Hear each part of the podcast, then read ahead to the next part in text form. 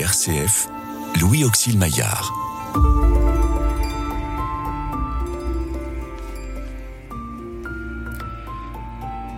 Restez avec nous car le soir approche et déjà le jour baisse.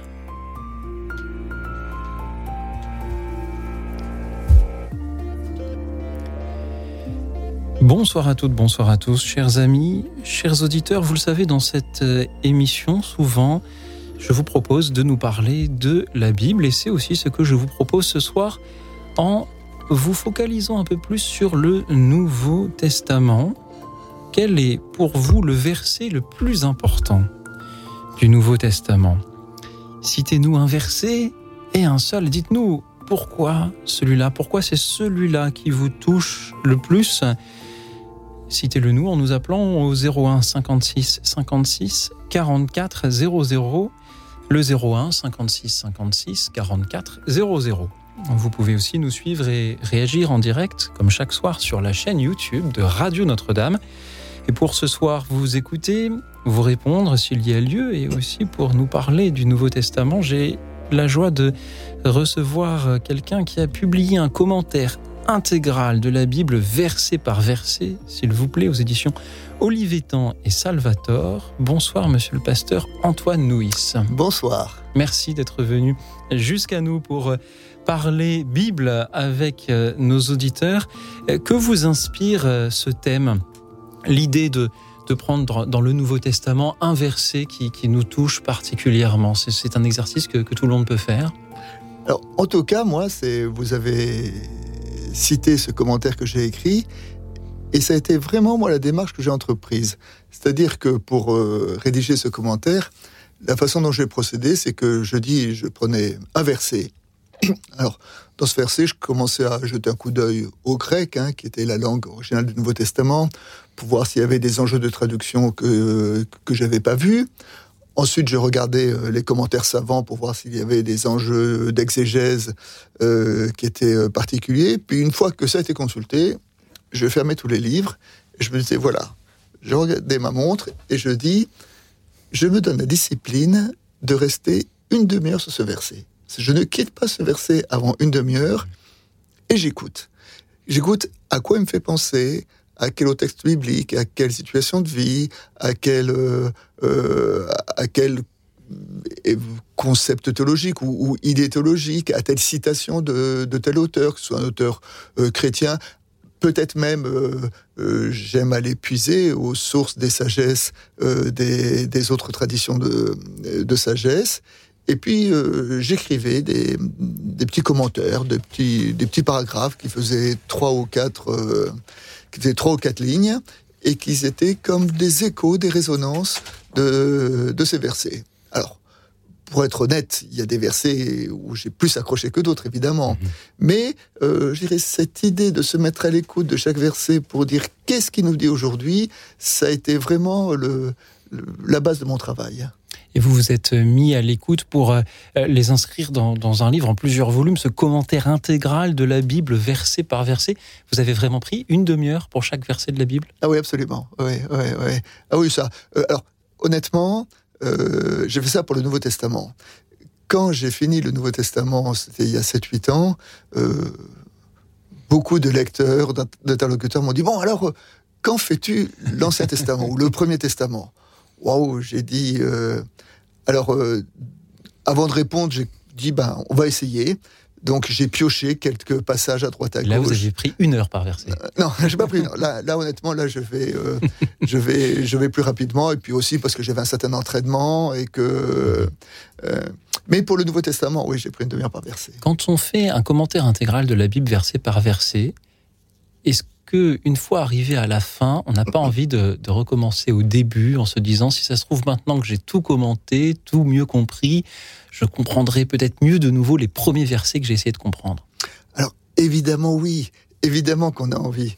Et puis au bout d'un moment, il y a aussi euh, euh, la sagesse qui vient, euh, qui est et qui dit euh, bon bah tu peux aussi passer à autre chose tu peux euh, voilà d'autres pistes j'ai d'autres mhm. pistes de euh, de réflexion et et puis parce que mon idée comment dire ça n'était sûrement pas de dire, voilà, quelle est l'explication du verset, voilà, quel est le sens. Je, je ne prétends absolument pas avoir épuisé euh, le texte.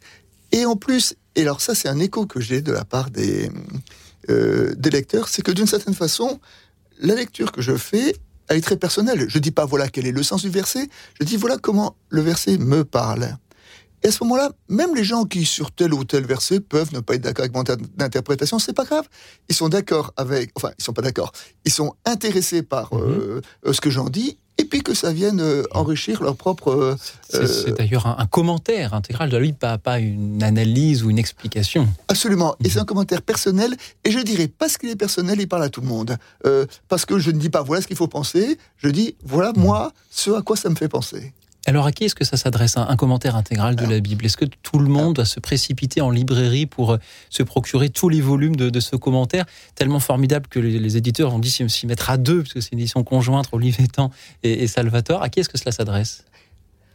Alors je vais vous dire, euh, quand je l'ai publié, dans mon idée, c'était un peu un outil professionnel. C'est-à-dire que ça s'adressait aux pasteurs, aux diacres, aux prêtres, à l'animateur de catéchèse, de groupe de jeunes, enfin n'importe qui qui, dans le cadre d'un engagement d'église, a euh, un petit commentaire à faire euh, sur, euh, sur un récit biblique. Et mon ambition, c'est de dire que il lit mon commentaire, et à l'issue de ce commentaire, il a deux ou trois pistes pour construire son message. Ça, c'était mon idée. Et puis, très vite, j'ai eu des retours de, de lecteurs qui m'ont dit que ils lisaient mon commentaire uniquement pour leur, pour leur méditation euh, personnelle. J'ai eu une lettre qui m'a arraché euh, des larmes des yeux.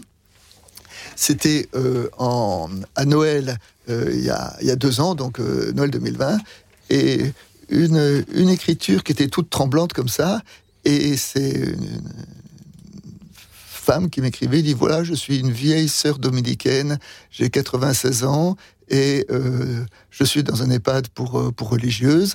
Et dans mon EHPAD, euh, au moment du confinement, la directrice de notre EHPAD nous a dit voilà, vous allez être confinés dans vos chambres, allez à la bibliothèque, vous avez droit à prendre un livre que vous emporterez avec vous pendant ce temps de confinement. Et elle a dit j'ai pris le vôtre parce que c'était plus gros uniquement pour ça. Et elle m'a dit, écoutez, vous m'avez accompagné pendant ces six mois de confinement, et j'ai l'impression que tous les jours vous étiez à mes côtés. J'ai lu ça, j'en avais des larmes aux yeux. Enfin, je dirais, c'est, c'est-à-dire qu'il y a aussi, enfin, au-delà de, de l'outil professionnel, il y a des tas de gens qui, euh, qui, le, qui le lisent pour leur, euh, pour leur cheminement personnel. Et tous les matins, pendant un quart d'heure, ils lisent euh, mes commentaires sur trois ou quatre versets. Ça. Et puis, troisièmement, enfin, il y a des gens qui achètent mon livre pour l'avoir, pour consulter comme vous achetez un dictionnaire, je vous achetez pas un dictionnaire pour le lire de la première à la dernière page. Vous, vous l'achetez, peut-être vous, mais pas moi. Vous l'achetez pour avoir, pour l'avoir à votre disposition le jour où vous voulez le consulter sur tel ou tel point. Euh, et donc voilà. Donc donc de ce fait, au départ, je pensais que quand même c'était euh, un livre qui s'adresserait à un public assez réduit. Et à ma grande surprise, euh, il a une, audience qui vient au-delà de, ce que, je pouvais penser. Et c'est donc le commentaire intégral de la Bible, verset par verset, par Antoine Nuis, édité par Olivier Tan et Salvatore. Merci pour euh, ce, commentaire, Antoine Nuis. Merci aussi pour euh, vos autres ouvrages. Ils sont nombreux. On peut citer Des Nouvelles de la Mort aux éditions Olivier Tan et Salvatore également. Nos racines juives, édité par Bayard, ou cette lettre à mon gendre agnostique pour lui expliquer la foi chrétienne, éditée par Labor et Fides. Il faudrait que nous consacrions une émission entière à, chacun peut-être ah, de, ces ouvrages. Mais ce soir, nous allons parler surtout euh, du, Nouveau Testament. Et avant d'écouter nos auditeurs, j'ai deux petites questions à vous poser. La première, c'est que vous êtes un donc pasteur protestant. Euh, quel regard avez-vous par rapport à, sur la Bible par rapport à celui que pourrait avoir un prêtre? C'est que nous avons à sainte antenne des protestants, des catholiques également. Peut-être certains pourraient-ils euh, s'interroger euh, sur cela. Qu'est-ce que cela change pour vous d'être pasteur pour, à l'heure d'ouvrir une Bible? Alors, je vais vous dire, aujourd'hui, je crois que dans le rapport à la Bible, pratiquement il n'y a plus de différence entre les protestants et les catholiques. Les, les les savants, les, les exégèses, les professeurs, ils disent euh, quand on est dans un congrès international et qu'il y a une personne qui fait une intervention sur un sujet d'exégèse, personne ne sait si c'est catholique, si c'est protestant, parce que ça, ça c'est complètement dépassé. Et euh, je veux dire que dans notre euh, rapport, enfin, la différence entre catholique et protestant, la différence fondamentale joue sur notre compréhension de l'Église. Qu'est-ce que l'Église? Mhm. Mais sur le rapport à l'Écriture, je crois qu'on peut dire que, que y a, enfin, il y a des différences autant qu'il y a des différences de personnes, mais euh, les différences ne recoupent pas une différence catholique-protestante. Quelle traduction de la Bible utilisez-vous? Alors là, bon, alors il s'avère que euh, je traduis, enfin j'utilise la Bible, Nouvelle Bible Seconde, on mhm. appelle ça la NBS, euh, qui est une tradition effectivement, une traduction protestante, mais qui est utilisée par de nombreux catholiques et de dire, vous savez, dans le domaine des, traductions, je dire scientifiques, il y a, trois ou quatre grandes traductions. Hein. C'est euh, voilà, c'est la traduction œcuménique de la Bible, c'est la NBS, c'est la Bible de Jérusalem. Et après, chacune de ces traductions a un peu, euh, je dirais, des orientations de traduction qui sont un peu différentes mais, mais qui sont des, uniquement des choix de la part des, traducteurs, des choix techniques de traduction. Mais ce n'est plus du tout aujourd'hui des questions euh, de théologiques. Et quant à moi, j'utilise, quand j'interviens en direct dans cette émission, la traduction de l'AELF, l'Association épiscopale liturgique pour les pays euh, francophones, euh, simplement parce que pour les catholiques qui nous suivent, dont je fais partie, c'est euh, la version que l'on entend dans les lectures euh, à la messe, et c'est aussi parce que leur site internet est très bien fait, que ça permet de retrouver facilement euh, des, des extraits, ce qui permet à certains auditeurs d'imaginer que je connaîtrai la Bible par cœur, ce qui n'est pas le cas du tout, évidemment. Ma deuxième petite question... je, vous interroge juste parce que l'intérêt aussi de cette traduction, c'est que c'est une tradition qui est, une traduction qui est faite pour l'oral, hein. c'est-à-dire avec des phrases assez courtes, avec des phrases justement pour favoriser l'écoute le, et non pas la lecture. Et donc, c'est particulièrement adapté pour, pour, une émission de, radio, c'est vrai. Euh, l'autre petite question que je voulais vous poser avant de donner la parole à nos auditeurs, euh, monsieur le pasteur, c'est que nous avons donc à cette antenne des catholiques, des protestants, des orthodoxes, mais aussi des personnes qui ne connaissent pas la Bible, des agnostiques, des athées, des musulmans aussi. Qu'est-ce que ces personnes aussi auraient à apprendre de la lecture de la Bible? Est-ce qu'eux aussi pourraient nous citer des versets? Bien sûr, mais ça, par simple curiosité. Bon, d'une part, on est, euh, je veux dire, il y a des gens. Je veux dire, j'ai euh, une bonne amie euh, qui est aujourd'hui théologienne et elle m'a dit que elle a eu aucune formation spirituelle. Je veux dire, ses enfants, ses parents l'ont pas envoyée au catéchisme. Elle a dit qu'elle était férue de littérature et quand elle était en première, elle a appris par cœur des passages d'Ésaïe parce qu'elle trouvait que c'était littéralement juste magnifique. Et, elle a appris par cœur des passages d'Ésaïe comme vous apprendriez euh, un poème de Victor Hugo, voilà. Et euh, ce que je veux dire pas, c'est que bon, la Bible, euh, c'est fondement de notre foi. Mais la Bible, c'est aussi un monument de la littérature, littérature mondiale, j'allais dire. Hein. et que de ce point de vue-là, et puis en plus, toute une tout un plan de, la culture de notre, de notre pays est pétri de références bibliques. Et un jour, quand j'étais jeune pasteur, euh, j'ai voulu un peu poursuivre et euh, j'ai suivi, euh, voilà, j'ai suivi quelques cours pour faire une, maîtrise de, philosophie et j'ai suivi un cours sur Nietzsche. Donc Nietzsche qui est présenté comme étant le grand philosophe athée, voire antichrétien. Et en, en travaillant Nietzsche, je me suis aperçu que Nietzsche était truffé de références mhm. bibliques. Et, que même, et que je prétends aujourd'hui, mhm. qu'on ne peut pas comprendre Nietzsche si on n'a pas une solide culture biblique.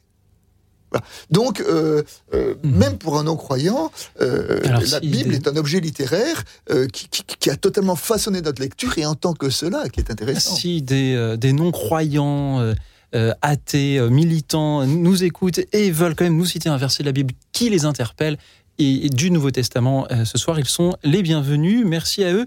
Et en attendant, merci à Jean-Yves qui est donc avec nous depuis Saint-Michel sur Orge. Bonsoir Jean-Yves.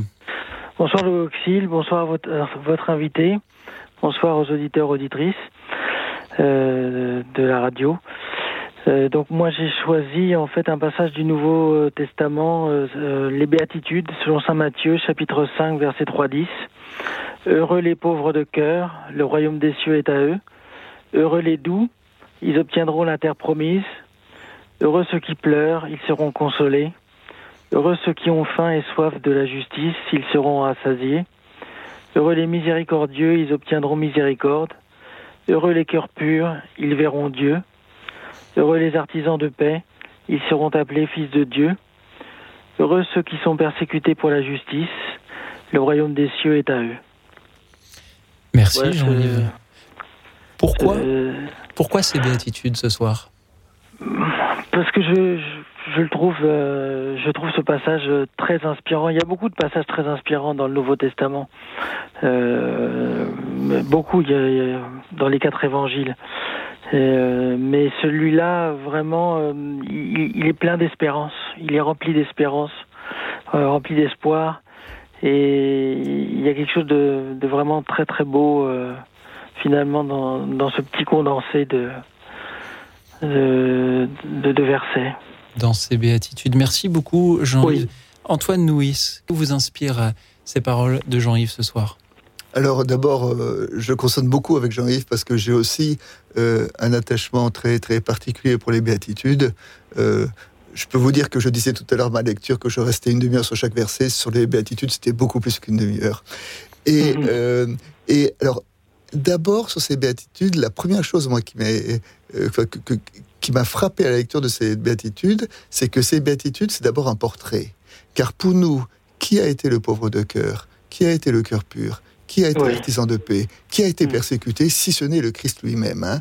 Et, et donc, et, et que euh, si le Christ dit ça, c'est d'abord parce que, voilà, je disais tout à l'heure, c'est un portrait de lui, et c'est un peu comme si euh, le Christ nous disait, parce que pour toi j'ai été le pauvre, parce que pour toi euh, j'étais artisan de paix, parce que pour toi euh, euh, j'ai eu un, un cœur pur, euh, alors il t'est possible toi aussi d'essayer de, de, de mettre tes pas dans ce chemin, en sachant aussi qu'il faut quand même être conscient que c'est un chemin qui est, en- qui est en radicale opposition avec toutes les valeurs de notre monde. Je veux dire, Oui, oui. c'est- Aujourd'hui, dans notre monde, c'est c'est plutôt euh, heureux les riches, euh, euh, heureux les forts. euh, La, la, la loi du talion. voilà.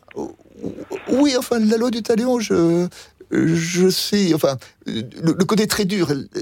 La loi du talion, il faut faire attention. Vous savez, la loi du talion, c'est un progrès dans le domaine de, de l'humanité parce que la loi du talion établit une correspondance entre la faute et la, et la réprimande. C'est déjà pas si mal. Mais Hmm. c'est vrai que vous avez raison que euh, les béatitudes dépassent complètement Oui. euh, cette, euh, cette compréhension-là. Et en cela, je dirais que c'est un chemin de conversion euh, qui vient euh, heurter radicalement euh, voilà, ce qui, le, le discours de notre société. Mhm. Et donc c'est à la fois un portrait et à la fois un chemin de vie. Merci Jean-Yves. Ah, De rien. Merci à vous. Je suis très heureux que nous ayons entendu comme premier témoignage ce soir cette lecture des béati- béatitudes qui, en effet, euh, pour- pourra toucher beaucoup d'auditeurs. Je remarque aussi que il est difficile de se limiter à, à un verset, puisque c'est Oui. ce que nous proposons aux auditeurs, et, et vous nous en citez sept d'un coup. Jean-Yves, Oui, mais c'est vrai, elles c'est font vrai, partie c'est d'une- même parole. Alors, C'est vrai que ça aurait été difficile de les séparer. d'en choisir, euh, d'en choisir un seul, même si euh, Ouais. euh, il, cela aurait pu être possible aussi. Mais je, je vous remercie vraiment voilà, d'avoir été là ce soir et de ne C'est pas nous avoir lu le chapitre entier, mais simplement non. ces- ces sept béatitudes. Jean- euh, Jean-Yves, merci infiniment pour votre Merci écoute. Merci, de nous avoir aidé à méditer ce soir sur euh, euh, ces béatitudes, hein, je le redis, au chapitre 5 de l'évangile de Matthieu. Et merci à tous ceux qui, à leur tour, nous appellent pour euh, nous dire quel est le verset, à leurs yeux, le plus important du Nouveau Testament. Essayez de vous limiter à un seul, euh, ou à une seule parole du Nouveau Testament, et de nous appeler au 01 56 56 44 00 pour nous dire laquelle et pourquoi. Le 01 56 56 44 00. Nous allons nous retrouver dans un instant. Je vous propose d'écouter le récit fait par le cœur Théo Charisma de cet épisode aussi du Nouveau Testament, la visitation. Écoute dans la nuit, une émission de RCF et Radio Notre-Dame.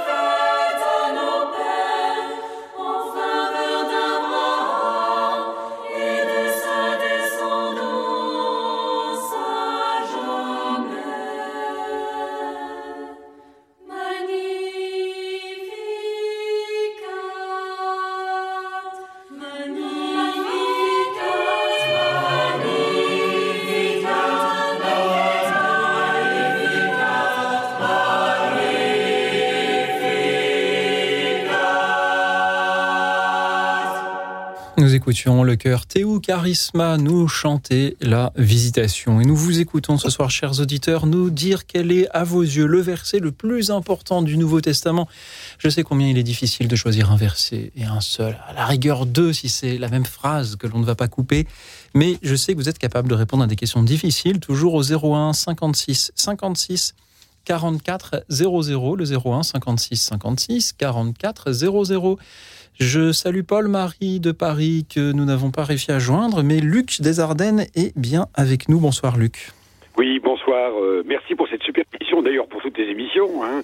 Euh, et euh, bon, salutations aussi au pasteur qui est avec vous. Alors moi, j'ai choisi un texte de Saint Paul. Alors Saint Paul, c'est quand même quelqu'un de dur. Hein. C'est quelqu'un, lorsqu'on lit ses lettres, bien souvent, il reprend un peu les gens auxquels il écrit. Et il y a un texte qui est formidable. Hein. C'est dans la première lettre aux Corinthiens, le chapitre 13, et le premier verset.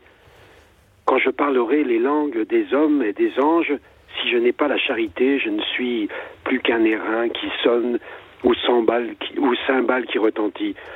Je trouve que c'est formidable. Alors, je vais pas lire le reste parce que vous me demandez de prendre juste un verset, mais, mais ce texte est formidable. Alors, d'aucuns disent, et là, c'est là que je pose la question pasteur, d'aucuns disent que ce ne serait pas un texte de Saint Paul, mais de quelqu'un qui aurait pris son nom de façon à valoriser Paul.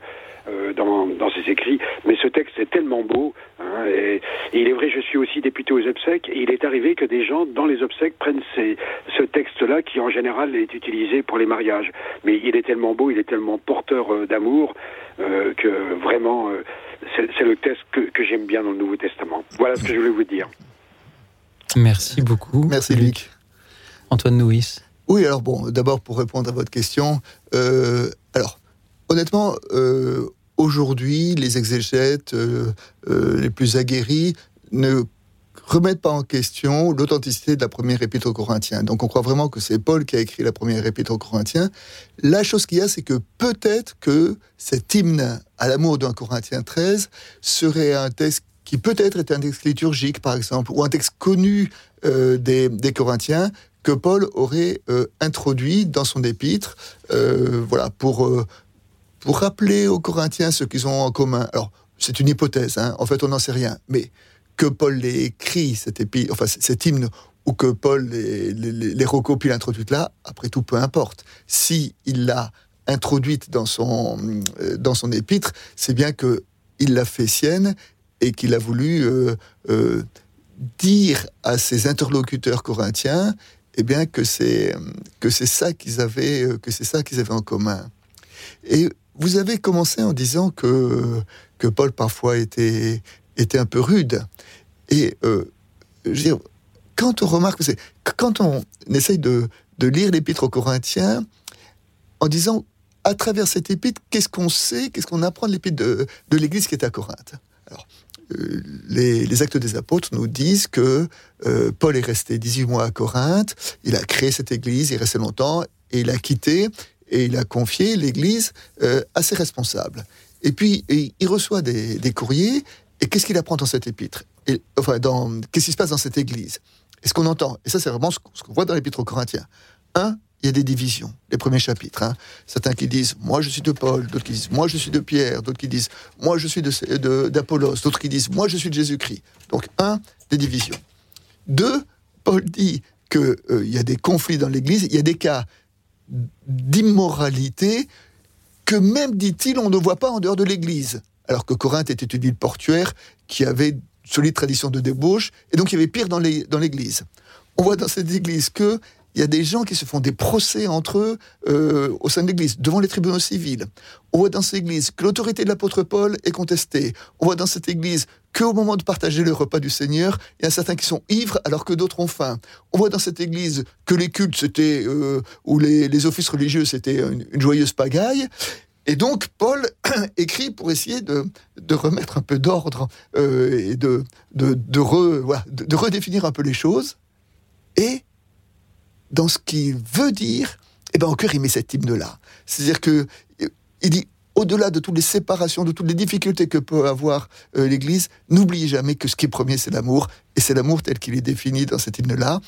Et donc, je dirais que, pour moi, euh, ce, ce verset-là a d'autant plus de force que quand on, on imagine le contexte dans lequel il a été, il a été cité. Merci beaucoup, Luc. Oui, mais merci et puis merci de, de cet éclairage hein, de la part du pasteur. Euh, il est vrai que euh, j'ai des amis pasteurs aussi sur. euh, je suis aussi de la région parisienne, la- du diocèse de Versailles, mais en fait des amis pasteurs et les, les grands éclairages qu'il y a sur euh, les textes bibliques euh, sont aussi importants pour nous euh, euh, catholiques romains.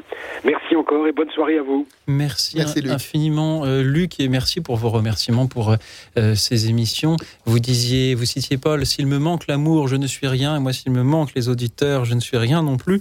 C'est pourquoi je vous propose d'écouter, sans plus attendre, Marie-Annick, qui nous appelle de Voisin-le-Bretonneux, dans les Yvelines, si ma géographie est bonne. Bonsoir, Marie-Annick.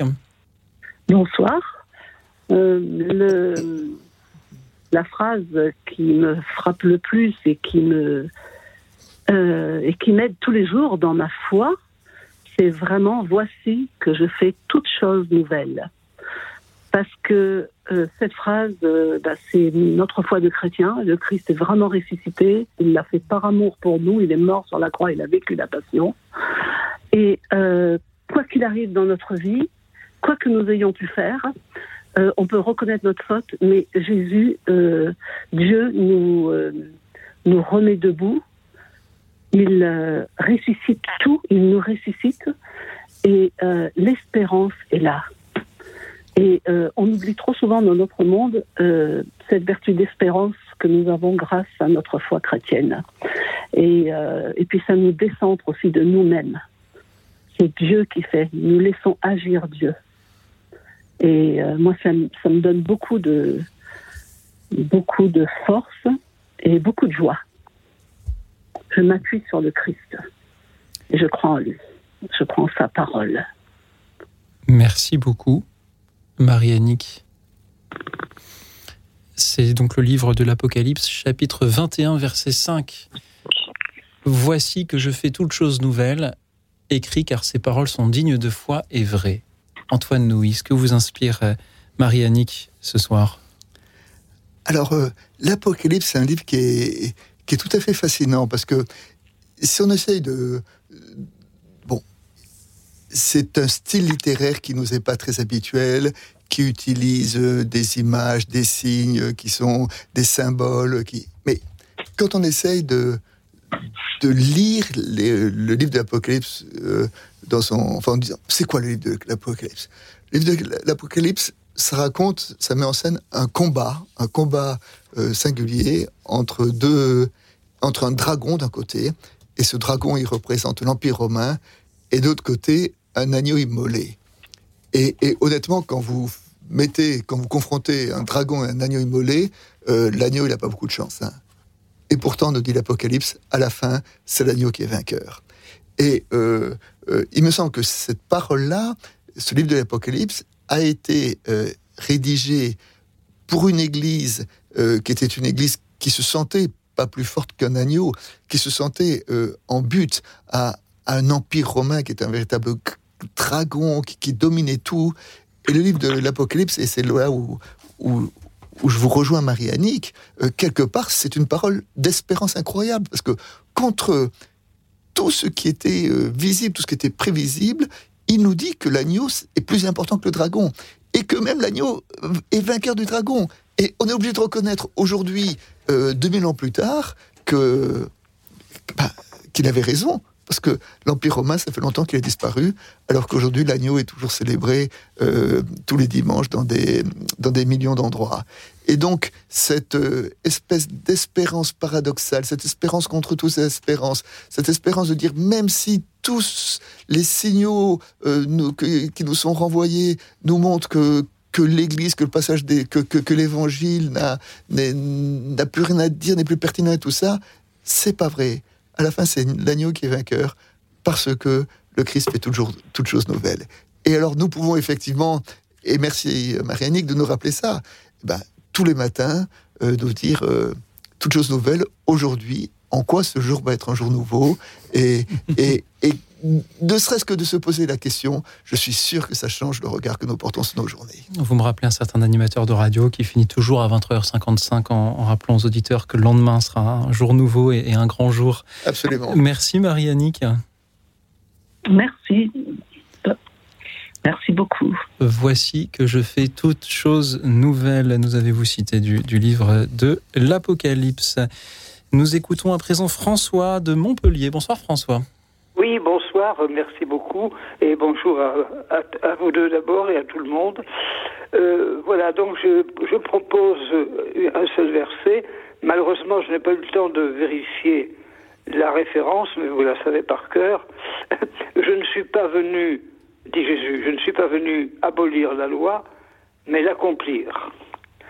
Voilà. Alors, euh, on parle beaucoup actuellement de nos sources euh, hébraïques, de nos sources juives, et il faut bien comprendre l'accomplir. L'accomplir, ça ne veut pas dire euh, l'appliquer littéralement, mais dans l'accomplir, il y a à la fois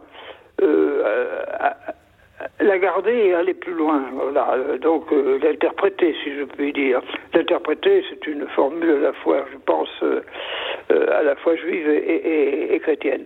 Je, ne donnerai qu'un exemple pour, me faire comprendre. Si vous prenez, si nous prenons tout simplement dans les dix paroles, tu ne tueras point. Il, il, a fallu 2000 ans à ce qui a été la chrétienté euh, pour abolir la peine de mort en justice. Et, et il a fallu d'ailleurs, euh, alors que la chrétienté pendant longtemps, euh, il y avait une chrétienté, c'est-à-dire qu'elle tenait le pouvoir politique, et il a fallu que ce soit un ministre de la justice qui se souvenait qu'il était juif pour faire abolir la peine de mort. Voilà. Euh, donc, euh, je, pense que c'est une grande leçon, parce que euh, nous aurions dû, quand il a fait abolir la peine de mort, nous les chrétiens, nous aurions dû recevoir une claque là, hein, dire, eh ben, voilà, ça fait 2000 ans que nous ne l'avons pas fait. Heureusement qu'il y a un juif qui le fait. Bon, mais enfin, nous aurions pu quand même apprendre la leçon. Et, et ainsi de suite. Par exemple, le Shabbat, qu'est-ce que nous faisons maintenant du dimanche Je veux dire, qu'est-ce que nous laissons faire, puisque nous n'avons pas le pouvoir, mais enfin, qu'est-ce que nous laissons faire du dimanche, etc., etc. Mais il vaut mieux que ce soit vous qui commentiez. Merci François. C'est aussi le chapitre 5 de euh, Matthieu, du moins c'est là que je l'ai trouvé un petit peu après les béatitudes que nous avons citées euh, tout à l'heure. Oui. Ne pensez oui. pas que je sois venu abolir la loi ou les prophètes. Je ne suis pas venu abolir, mais accomplir, nous dit Jésus au chapitre 17. Antoine Nouis. Et dans les passages qui suivent, enfin, dans, oui, dans les passages qui suivent, il montre comment euh, est-ce qu'il euh, il accomplit la loi? Et puisque vous avez évoqué le commandement tu ne tueras pas, quelques versets plus loin, Jésus dit hein, Vous avez entendu qu'il a été dit tu ne commettras pas de meurtre, tu ne tueras pas. Mais moi, je vous dis que déjà celui qui se met en colère contre son prochain, celui qui insulte son prochain, a commis et, un meurtre et, dans son oui. Et nous sommes dans une civilisation de la haine actuellement. Voilà. De la haine et de l'humiliation, hein, parce que celui, euh, euh, j'étais très marqué par euh, celui qui humilie son prochain, c'est comme s'il le tuait. Voilà, et, oui, oui, exactement. Et là, et là où vous avez tout à fait raison, c'est que quand vous dites, euh, mais il faut aussi retrouver nos racines juives, alors euh, tout à l'heure, on a annoncé que j'avais écrit un livre qui s'appelle Nos racines juives, donc évidemment c'est quelque chose auquel je suis euh, particulièrement sensible.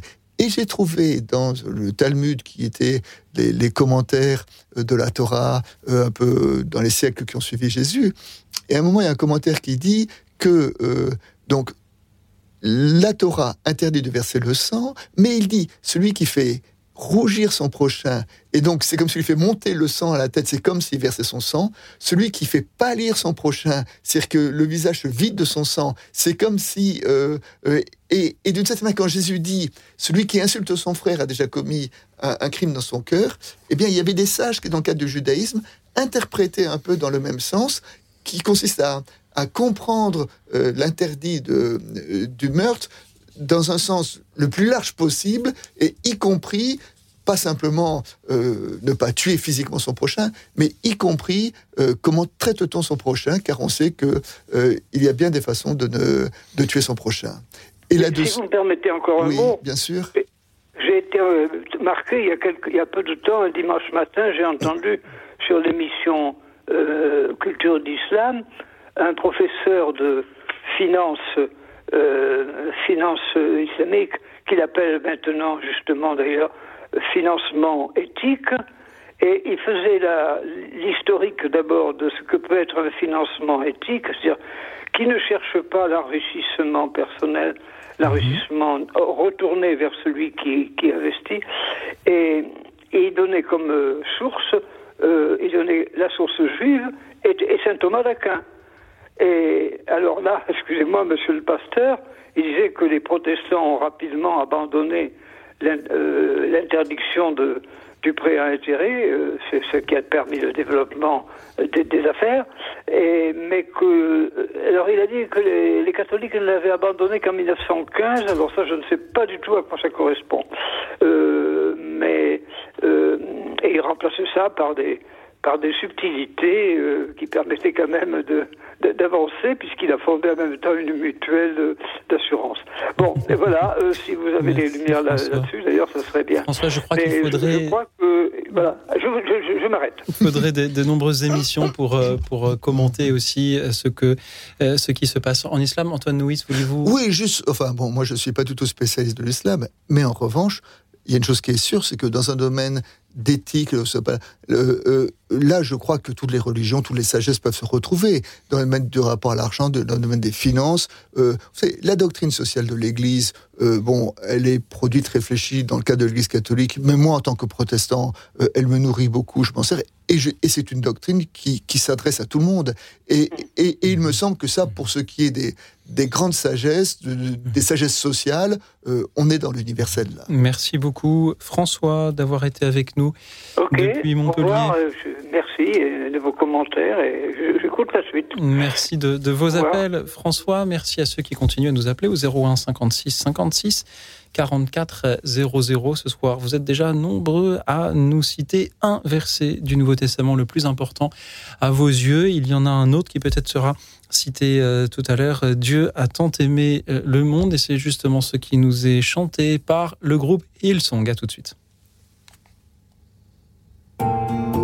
Écoute dans la nuit, une émission de RCF et Radio Notre-Dame. For God so loved the world that he gave his only son. Whosoever believes will not perish, they shall have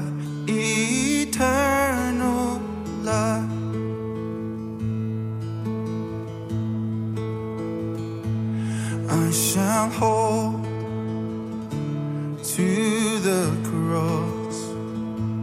I shall hold to God alone, for His love has salvaged me. For His love has set me free. For God so loved the world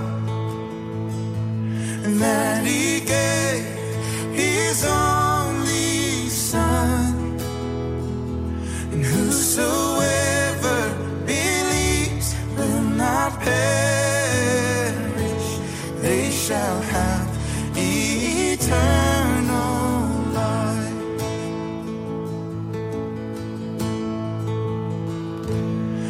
shall wait upon the Lord. I shall wait upon His word by His grace. I am released by His grace. I am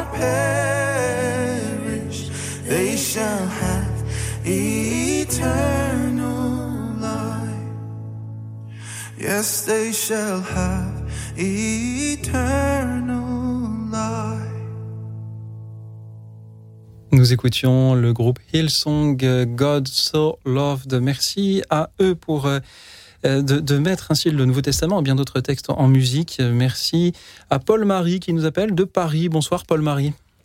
Euh, bonsoir. Euh, J'avais pris comme verset, il, est plus clair quand il, suit le verset 2, enfin le verset 1, mais j'avais pris directement le verset 2. Bien-aimés, dès maintenant nous sommes enfants de Dieu et ce que nous sommes n'a pas encore été manifesté. Nous savons que lors de cette manifestation, nous lui serons semblables, parce que nous le verrons tel qu'il est. Et la première fois que la liturgie m'a fait entendre ça, parce qu'on l'entend chaque année, euh, j'ai été éblouie et j'avais mais qu'est-ce qu'on entend vraiment par, euh, par semblable?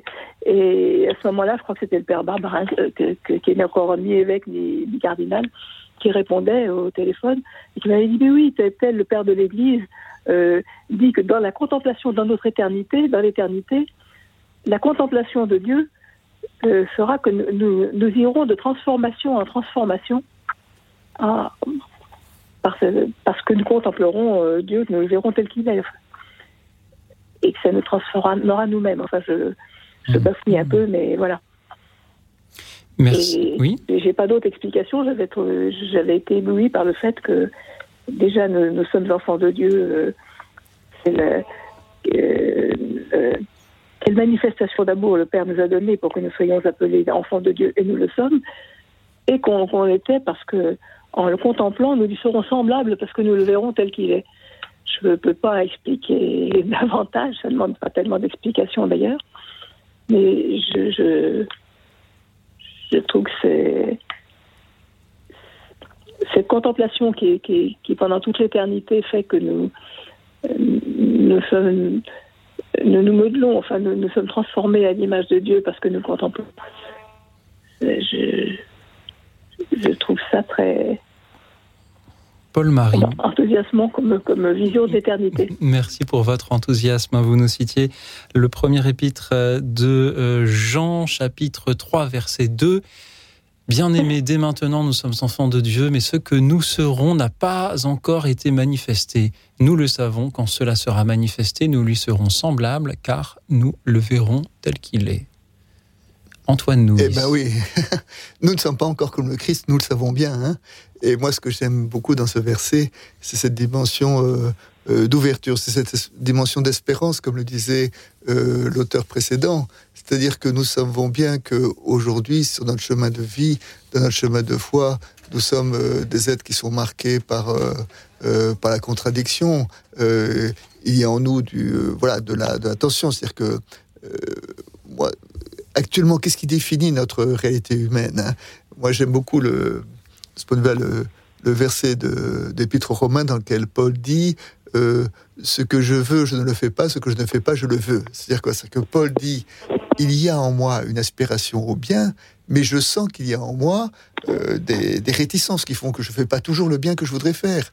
Et que si nous faisions tout le bien que nous voudrions faire, nous serons tous des saints parce que nous serons toujours tous parce qu'on a tous une aspiration à faire le bien. Mais nous savons bien que qu'en nous il y a de l'orgueil, en nous il y a de la convoitise, en nous il y a la résistance, en nous qui fait que que nous ne sommes pas totalement en transparence par rapport euh, par rapport à la personne du Christ. Mais nous ne le sommes pas, mais nous le serons un jour. C'est-à-dire que nous sommes euh, habités par cette euh, euh par cette espérance, nous sommes habités par cette par cette perspective et ça, je, je, je, suis tout à fait d'accord avec vous, Paul-Marie, pour trouver que, euh, que c'est une parole euh, qui, nous, qui nous stimule et qui nous encourage. Merci, Paul-Marie. Voilà. Merci. Pour cet enthousiasme, cette euh, stimulation et cette écoute de la lettre de Saint Jean. Merci à vous tous qui, qui nous appelez nombreux. Je voudrais saluer Christophe qui nous écoute depuis Angers, que nous ne sommes pas parvenus à joindre. N'hésitez pas, Christophe, à nous rappeler pendant que nous écoutons Dylan qui est avec nous depuis Fort-Pâques. Bonsoir Dylan. Bonsoir. Merci Dylan de nous rejoindre. Quel est ce verset du Nouveau Testament qui est le plus important à vos yeux? Pour moi, c'est le verset Jean 3,16. Car Dieu a tellement aimé le monde qu'il a donné son Fils unique afin que quiconque en lui ne perde pas, ne se perd pas. C'est pour moi le verset qui me parle le plus, car je pense que peu importe la dénomination chrétienne que nous portons, nous, pouvons contempler l'amour de Dieu qu'il a donné au monde entier, en fait. Il a donné son Fils unique par amour afin que quiconque croit en lui, comme il le dit, ne périsse pas. Et c'est un verset que je pense qu'il peut parler aussi bien à un protestant comme à un évangélique, comme à, à peu, comme j'ai dit, peu importe la dénomination qu'il est, quoi. Dylan, merci beaucoup pour euh, vos, vos, belles paroles. Vous venez de, de nous expliquer la, la, dernière pause musicale que nous avions euh, entendue euh, il y a quelques minutes, Hillsong, God so loved, Dieu a tant aimé le monde. C'est en effet le verset 16 du troisième chapitre de l'évangile de Jean. Antoine Nouis, je vous vois sourire. Oui, alors parce que ce verset est effectivement central, et il y a beaucoup d'églises qui le mettent enfin comme porte d'entrée dans le de, de, la révélation chrétienne. Mais euh, quand donc euh, ce, verset euh, est dans l'évangile de Jean, et ce qui est extrêmement intéressant, c'est que dans l'évangile de Jean, quand on dit que Dieu a tellement aimé le monde, et le monde, c'est pas le monde gentil, c'est pas le monde croyant, c'est pas le monde chrétien. Le monde dans le quatrième évangile, c'est le monde rebelle. au début, dans le dans le prologue de l'évangile de Jean, il y a, cette, euh, il y a ce verset qui dit euh, euh, La lumière est entrée dans le monde et le monde ne l'a pas reçu. C'est-à-dire que le monde, c'est ce qui refuse Dieu. Et c'est ce monde que refuse Dieu que Dieu a aimé. C'est-à-dire que Dieu n'aime pas le monde parce que le monde est aimable. Le monde n'est pas toujours aimable. Et la lecture de l'évangile nous oblige à reconnaître que le monde n'a pas été aimable du tout avec le Christ. Si Dieu a aimé le monde, ce n'est pas parce que le monde est aimable, mais c'est parce que Dieu est amour. Et ça, c'est et ça, c'est une très belle nouvelle parce que ça veut dire que euh, Dieu nous aime antérieurement à tout acte de foi que nous pouvons avoir. Il est premier, et c'est cet amour-là sur lequel nous pouvons s'appuyer. Et dans cette lecture-là, alors euh, Dylan, je vous rejoins complètement, et je trouve que euh, ce verset est peut-être le plus pur résumé de la foi chrétienne, c'est que l'amour de Dieu précède toutes les réponses que nous pouvons lui apporter. Oui, bien sûr. Pour moi, comme j'ai dit, moi je suis catholique, mais c'est un verset que n'importe quel chrétien peut s'y reconnaître et reconnaître l'amour de Dieu.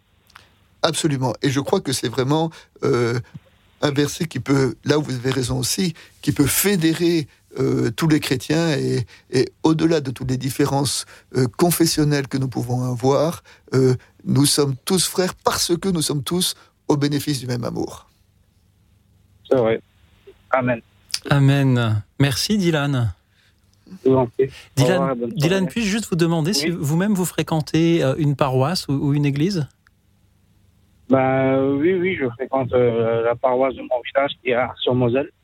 Et je pratique un peu les veillées de prière. D'ailleurs, je viens d'en sortir une à l'instant. On fait une adoration Saint-Sacrement. Merci beaucoup, Dylan. Et on salue tous ceux qui, qui, nous écoutent depuis l'Est de la France, comme vous, Dylan. C'était une joie de, de, vous entendre. Nous accueillons maintenant Aurélie depuis Grenoble. Bonsoir Aurélie. Oui, bonsoir et merci beaucoup. Je voudrais d'abord dire toute ma gratitude et mes re, ma reconnaissance pour toutes, toutes vos émissions qui nous édifient tellement. Merci beaucoup déjà. Voilà. Et le verset, le verset du, nouveau, du, deuxième testament qui m'a parlé aussitôt que j'ai écouté l'annonce de l'émission, c'est Matthieu 28, 20. En fait, ça m'est venu comme ça, comme un éclair. Je dis, tiens, je vais appeler, je vais retémoigner. En fait, ce verset m'a été donné au cours d'un deuil. J'avais perdu mon enfant il y a dix ans. Et j'étais dévastée. J'avais besoin de consolation. Je, cherchais, Jésus était en moi. Mais je disais, mais viens, console mon cœur. Et un matin, je me suis réveillée au cours d'un songe. Cette parole m'est venue. Je l'avais pas du tout. La Bible, je la connais, le Nouveau Testament aussi, bien sûr. Mais en fait, je me suis réveillée un matin. C'était en moi.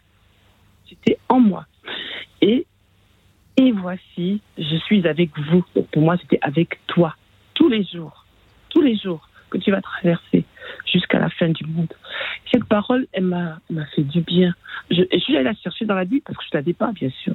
Je suis allée la chercher. Je dis, mais pourquoi elle est, dans, elle est en moi ce matin? Et je suis allée la chercher, je l'ai trouvée. Et depuis, en fait, elle m'a accompagnée à plusieurs euh, moments de ma vie. J'en ai témoigné, j'ai partagé. En fait, un verset qui, qui est important, c'est aussi celui que vous que vous, partagez avec votre entourage. Des fois, j'ai un verset pour tous les jours, je vous dirais le Nouveau Testament ou, comme dirait le, pasteur Antoine Mouise, le Deuxième Testament. en fait, il me nourrit. Donc, quand il me nourrit, je partage, j'envoie à mes amis un verset du jour. Tout à l'heure, il y a Luc qui a parlé de Corinthiens 13. Et en fait, moi, dans le Corinthiens 13, c'est le 13-2 où parfois je suis un peu, je me dis mais je ne connais pas la Bible, mais c'est pas la connaissance qui donne, euh, qui sauve. Voilà, on peut être pauvre en connaissance, ne pas être docteur de la. De, Moi, je suis pauvre en connaissance et c'est pourquoi je suis très heureux d'avoir des auditeurs qui, qui appellent pour mm. euh, m'enseigner et ça me console quoi parce que voilà ce genre de parole me dit mais j'ai pas besoin d'avoir une connaissance extrême pour être pour être sauvé ou pour pour pour pour, être euh, complètement euh, avec en communion avec euh, mon Seigneur. Voilà, j'aurais aussi pu dire Dieu fait toutes choses nouvelles parce que dix ans de deuil, c'est pas fini et chaque jour Dieu renouvelle enfin, Jésus, je passe toujours par Jésus. C'est vraiment, c'est comme ça. je passe par Jésus pour atteindre Dieu. Mais il renouvelle son amour tous les jours. Et moi Et là, ces temps-ci, voilà, et, oui, donc dans, oui, Dieu fait toutes choses nouvelles. Comme a dit une, auditrice, ça me parle aussi. Mhm. Comme, voilà, et, On sent, Aurélie, qu'il est, difficile de, là aussi de, choisir un verset. Et moi, je suis avec vous tous les jours jusqu'à la fin du monde. Nous avez-vous cité une parole la dernière de l'évangile de Matthieu, qui vous a touché alors que vous viviez un, deuil. Aurélie, merci beaucoup. Antoine Nouis. Oui, merci Aurélie. Je me fais tout petit devant vous et parce que ce que, ce que j'entends, c'est vraiment une parole très authentique en disant voilà, dans cette parole-là, vous avez entendu euh, une présence, vous avez entendu un soutien, vous avez entendu un, amour qui vous a, euh, euh, qui vous a accompagné. Et, et moi, je, je, dis merci, merci Seigneur d'avoir donné cette parole-là à, à Aurélie et, j'invite voilà chacun d'entre nous à effectivement euh, euh, entendre la façon dont, Dieu est avec lui tous les jours. Tous les jours, ça veut dire euh, aujourd'hui aussi. Merci Aurélie. Merci d'avoir été avec nous depuis Grenoble. Merci à vous, Antoine Nouis. Je rappelle que vous êtes pasteur et théologien. Et je rappelle aussi, puisque des auditeurs me le demandent, que vous êtes l'auteur d'un commentaire intégral de la Bible, verset par verset aux éditions Olivetan et Salvator. Merci à vous. Nous avons encore beaucoup d'auditeurs qui vont arriver dans quelques instants pour nous dire à leur tour quel est à leurs yeux le verset le plus important du Nouveau Testament ou du Deuxième Testament, c'est selon. Merci pour vos appels au 01 56 56 44 00 et pour vos messages, vos réactions sur la chaîne YouTube de Radio Notre-Dame où nous sommes en direct et où nous nous retrouvons aussi dans quelques instants.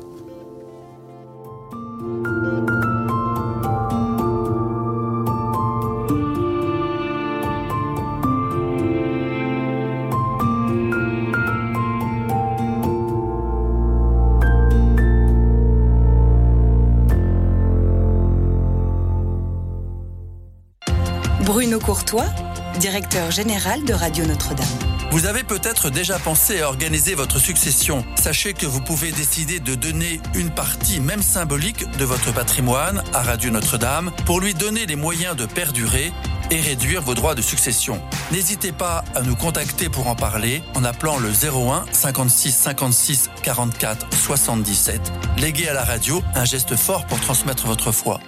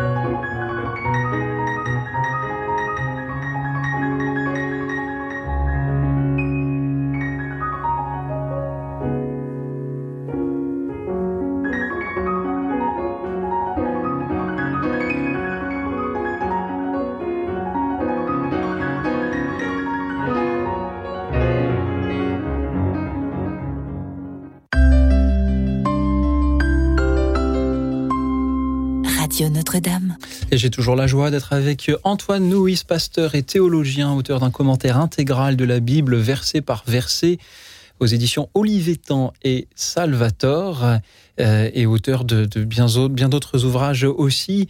Euh, merci à vous tous qui nous appelez pour euh, nous parler de, du Nouveau Testament, du Deuxième Testament, en nous disant quel est pour vous le verset le plus important. Toujours au 01 56 56 44 00. Nous accueillons Christophe depuis Angers. Bonsoir Christophe. Bonsoir. Euh, je, je suis euh, sensibilisé par Matthieu 25. Chaque fois que vous l'avez fait à l'un de ces petits qui sont les miens, c'est à moi que vous l'avez fait. Alors ce que je reçois, c'est de Jésus, en fait, qui nous traduit euh, ben, n'hésitez pas à faire du bien à vos frères et sœurs, à faire du bien autour de vous. Euh, continuez, il y a toujours quelque chose à faire. Merci beaucoup. Voilà mon commentaire. Christophe, euh, Évangile de Matthieu, chapitre 25, verset 40. Amen, je vous le dis chaque fois que vous l'avez fait à l'un de ces plus petits de mes frères, c'est à moi que vous l'avez fait. Antoine Nouy, est-ce que vous inspire les paroles de Christophe ce soir?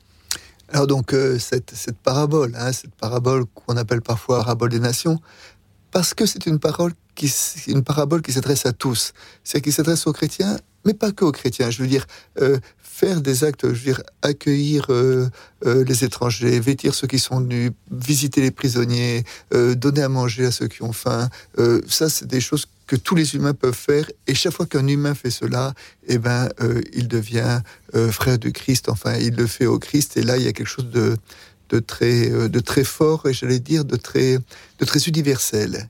Et puis dans cette parabole, un des, points d'étonnement, c'est que Jésus dit cela à ceux qui lui ont dit mais mais quand avons-nous avons-nous vu euh, avoir faim, euh, avoir, euh, avoir soif, être prisonnier, être malade? Et c'est-à-dire que c'est-à-dire que c'était des hommes, des humains, des femmes qui faisaient le bien j'ai dire presque sans même se rendre compte. En tout cas, pour eux, ils savaient quelque chose de, naturel que d'aller à la rencontre de leurs frères.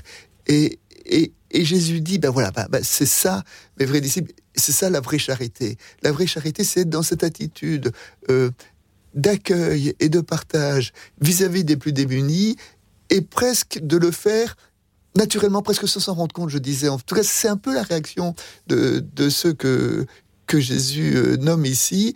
Et alors, euh, effectivement, c'est un, c'est un chemin qui nous est proposé et c'est un chemin qui est, qui est vraiment un chemin de vie et qui s'adresse à tout le monde. Et, et en cela, je trouve qu'effectivement, cette parole est très forte. Oui, c'est bien ce que je, c'est bien ce que je voulais transmettre. Eh ben, merci de nous avoir, euh, d'avoir attiré notre attention sur, sur l'importance de, cette, euh, de ce verset et de cette parabole. Merci Christophe. Bonsoir et bon courage. Merci euh, Christophe. De courage, on n'a pas forcément beaucoup besoin. Vous savez, lorsque les auditeurs sont, sont si nombreux à nous appeler, c'est au tour de Juliette d'être avec nous. Bonsoir Juliette. Bonsoir. Bonsoir. Bonsoir. Bonsoir. Juliette, merci pour votre présence parmi nous. Quel est le verset du Nouveau Testament qui est le plus important à vos yeux? C'est Jean 14, verset 6. Oui. Pouvez-vous nous le, nous le dire et nous dire pourquoi il est important?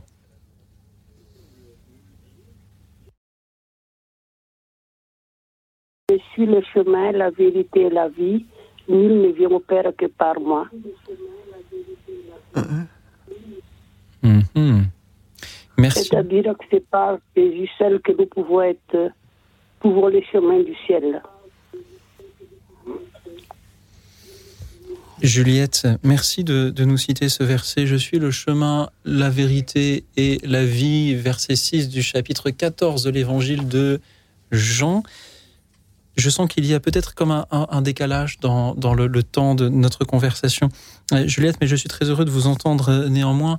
Antoine Nouis, pouvez-vous nous en dire un peu plus sur ce verset? Alors, ce qui est très beau dans ce verset, c'est euh, la vérité du Christ. Et c'est quoi la vérité du Christ? C'est un chemin et une vie. Hein. Je suis le chemin, la vérité et la vie.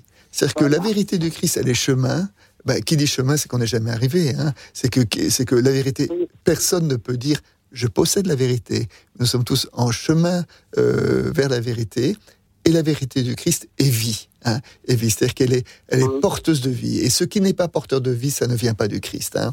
Euh, je veux dire ça, ça récapitule ce, ce, ce, ce grand verset du Premier Testament, hein, choisis la vie afin que tu vis, toi et ta descendance, euh, nous dit euh, la, le livre du Deutéronome. Et eh ben Jésus dit voilà, je suis là, la vérité devant vous, et cette vérité, elle est chemin et elle est vie.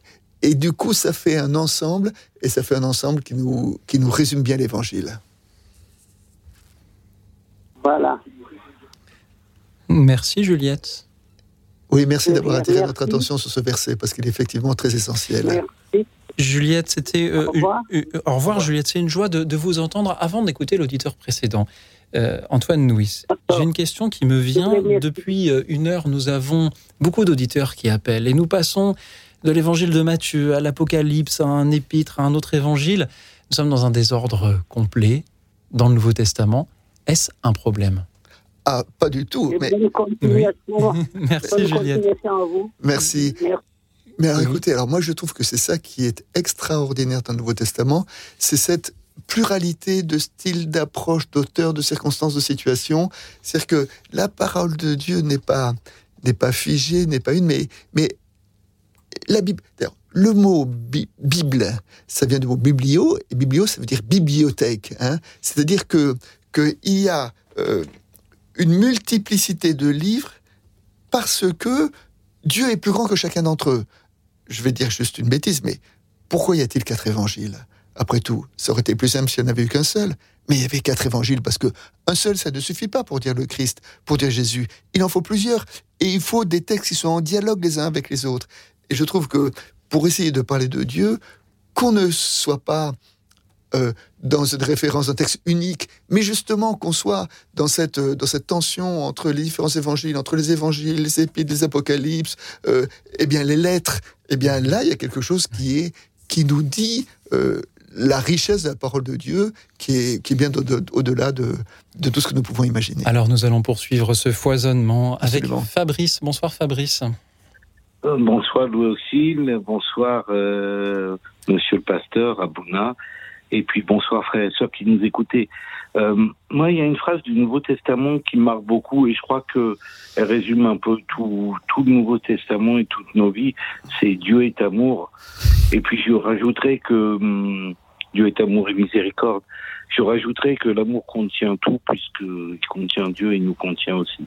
Voilà ce que je voulais partager avec vous et avec euh, ceux qui nous écoutent, qui sont nos frères et sœurs bien, bien aimés. C'est évident. Merci. Eh ben oui, c'est la première épître de Jean, hein, Dieu est amour. Mais, Oui Pardon, Bouna. Il y a aussi quelque chose qui me touche profondément. J'y vois une analogie avec euh, ce que nous appelons catholique la messe, l'Eucharistie. C'est ce que nous avons contemplé, ce que nous avons touché, ce que nous avons entendu du Verbe de vie, nous vous l'annonçons. Et c'est un peu la même expérience que que nous faisons, nous, des catholiques, parce qu'en fin de compte, le, le, Christ est bien vivant une fois que le pain est consacré. Et moi, j'aime à contempler ce, ce Seigneur qui est fondu dans l'hostie et qui se donne à nous de manière cachée. Et, et c'est extraordinaire, vraiment extraordinaire. J'ai une anecdote à la chapelle euh, Saint-Rita. Et là, j'ai vu le Seigneur dans l'hostie et plus on l'aimait, il y avait une profondeur dans l'hostie, plus on l'aimait, plus il venait à la surface de l'hostie, plus euh, l'intensité de cet amour euh, était, euh, comment dirais-je, euh, baissait et il rentrait dans la profondeur. Et j'ai demandé au prêtre pourquoi cette manifestation, elle était pour une sœur qui était en détresse à l'époque mhm. et qui avait besoin d'être réconfortée. C'est assez étonnant comme expérience, mais Dieu est bien amour. Hein. voilà ce que je voulais vous partager. Merci Fabrice. Oui, alors bon, que Dieu est amour, là vous avez raison. Hein. Dieu est amour, c'est la, la définition la, la plus pure de, de Dieu. Hein. Comment dire Dieu en, trois mots? Ben, On va dire euh, euh, Dieu est amour, et puis euh, comment dire le commandement Jésus en quelques mots? C'est à l'amour que vous aurez les uns pour les autres que tous vous reconnaîtront comme mes disciples. Euh, comment dire l'agir chrétien en quelques mots? Aime et fais ce que tu voudras, Saint Augustin. Euh, comment dire la vie chrétienne en quelques mots? Euh, Au soir de notre vie, c'est à l'amour que nous serons jugés. je crois que c'est Saint Jean de la Croix. Enfin, c'est-à-dire que effectivement, l'amour est à tous les étages de la de la théologie, de la de la foi, de la Bible. Et et vous, ce qui est précieux dans votre dans votre témoignage, c'est de dire bah oui, il est aussi quelque chose qui s'expérimente. Euh, bon, dans l'adoration, c'est quelque chose qui, qui, qui, se vit aujourd'hui encore au creux de nos, de nos misères, au creux de nos vies. Et, euh, et en cela, euh, ben, que dire de plus? Que dire de plus? Merci de nous rappeler que c'est l'amour qui est, qui est à l'origine de tout et, et, qui est la récapitulation de tout. Et je voudrais juste, pour finir, dire quelque chose. La vie intérieure, donc mystique et spirituelle, est vraiment le lieu, je pense, aujourd'hui où nous pouvons tous nous retrouver, orthodoxes, catholiques et protestants, pour manifester euh, cette, euh, cette unité.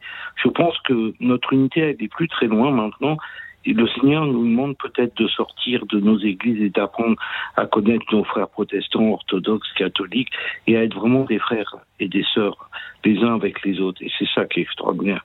C'est ce que j'en ai compris il y a pas très longtemps en allant chez des frères protestants et euh, en leur montrant que la Trinité était dans l'évangile de Jean, était manifestée dans l'évangile de Jean et non pas euh, pas seulement par bride dans la Bible, mais elle est vraiment l'expression et, et, la manifestation dans l'évangile de Jean que Dieu est trois fois saint. Alors pourquoi trois fois saint? Après, ça sera un autre dialogue et puis. Euh, et puis voilà, on est tous frères. Je veux dire, prenons conscience un peu de ça. Peut-être arrêtons de jouer un peu moins et soyons vraiment les uns avec les autres et non pas les uns contre les autres. Je pense que c'est important. Merci Fabrice. Voilà, nous sortons juste de la semaine de prière pour l'unité des chrétiens et donc euh, merci de nous rappeler que nous avons entendu et réexprimé effectivement cette euh, mm. voilà que ce qui nous unit est beaucoup plus fort que ce qui nous sépare. Oui, c'est ça. Merci, Fabrice d'avoir été avec nous ce soir. Euh, celui qui n'aime pas n'a pas connu Dieu, car Dieu est amour. Pouvons-nous lire dans euh, cet épître de Jean, que je sens que je, vais le, relire, car vous me le faites redécouvrir ce soir, chers auditeurs. Ce n'est pas la première fois que nous le citons. Merci à vous, Fabrice. Merci à Justine de Paris. Bonsoir, Justine. Ah, Je vous entends et je vous entends même plusieurs fois, Justine. Il y a un petit écho. Pourriez-vous éteindre votre radio, s'il vous plaît? Ah, tout de suite, excusez-moi. Je vous en prie, Justine. Voilà, voilà, voilà. Merci beaucoup, Justine. Allez-y, Justine. Bonsoir, bah, euh, bonsoir, pasteur. Bonsoir. Bonsoir aux auditeurs et aux auditrices. Euh, voilà, je voulais vous dire, Luoxil, c'est pas là, je vous écoute régulièrement, déjà pour commencer, mais j'ai jamais osé appeler. Et ce soir, j'ai pris bon courage à demain et puis je vous appelle pour vous donner un verset, puisque vous avez demandé un verset. Oui. Allez-y. Alors, le verset en question, c'est dans 2 Corinthiens 5, 21. Celui qui n'a point connu le péché, il, donc Dieu, l'a fait devenir péché pour nous, afin que nous devenions en lui la justice de Dieu. Et quand personnellement je lis ce passage, là où il est dit que si quelqu'un est en Christ, il est une nouvelle créature, etc., ce, passage me ramène systématiquement à euh, comment dirais-je, à Ésaïe 53. Ésaïe 53, verset 5. Il a été blessé pour nos péchés, brisé pour nos iniquités, et le châtiment qui nous donne la paix est tombé sur lui. Et c'est par ces meurtrissures que nous sommes guéris. Voilà. Voilà mon, mon verset pour ce soir. Merci beaucoup, Justine. Mais pourquoi ce verset-là? Pourquoi est-ce qu'il vous touche? Parce que parce que quand je lis ce verset, comme je vous l'ai dit, il me ramène à la croix.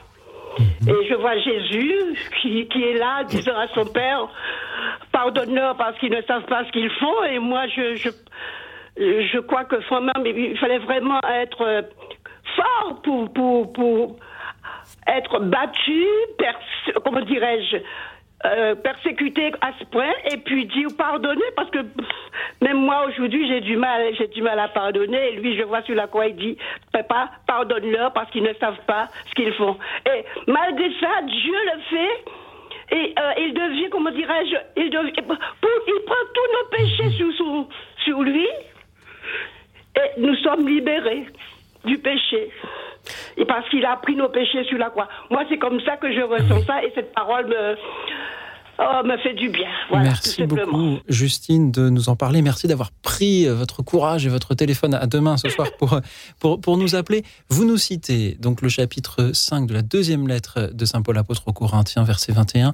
Celui qui n'a pas connu le péché, Dieu l'a pour nous identifié au péché, afin qu'en lui nous devenions justes de la justice même de Dieu.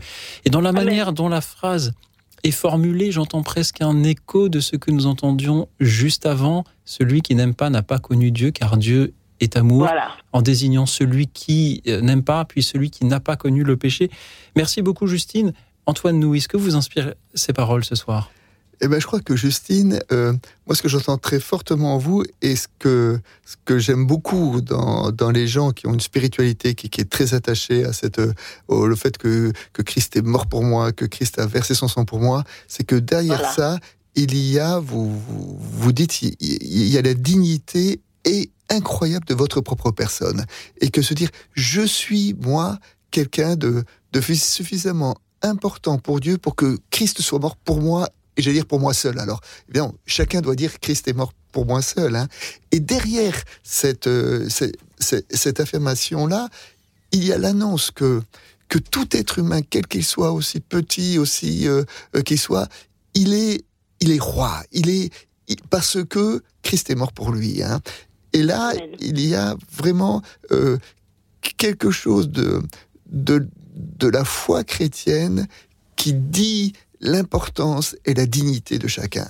Et ça, c'est quelque chose de, très fort. Et je suis tellement content que qu'il l'ait dit pour vous, que vous l'ayez pris pour vous. Pour moi, oui. et je voudrais, voilà. Et ce que vous, vous avez reçu pour vous, et bien évidemment, je ne peux que le souhaiter à, tous nos éditeurs, euh, euh, qu'ils s'entendent que, que au-delà de tout ce qu'ils ont fait, euh, le Christ est mort pour eux, et que alors, ils sont infiniment dignes et précieux aux yeux de Dieu. Merci, Justine. Je vous en prie, bonne soirée, bonne continuation. Ça fait du bien de vous entendre, pasteur. Vous, Yoxil, comme je vous ai dit, euh, ça fait très longtemps que je vous écoute, mais j'ai jamais osé appeler. Ce soir, je me suis dit non, il faut que j'appelle parce que l'amour parfait, l'amour parfait bannit la crainte. merci Justine, merci Justine. Merci Justine, moi aussi, ça me fait du bien de, vous entendre et, ça va me faire du bien aussi un petit peu, puisque vous citiez justement euh, la euh, passion de Jésus-Christ sur la croix. Ça va me faire un peu du bien aussi d'entendre la passion selon Saint Matthieu, un petit extrait de Jean-Sébastien Bach. À tout de suite. Écoute dans la nuit, une émission de RCF et Radio Notre-Dame.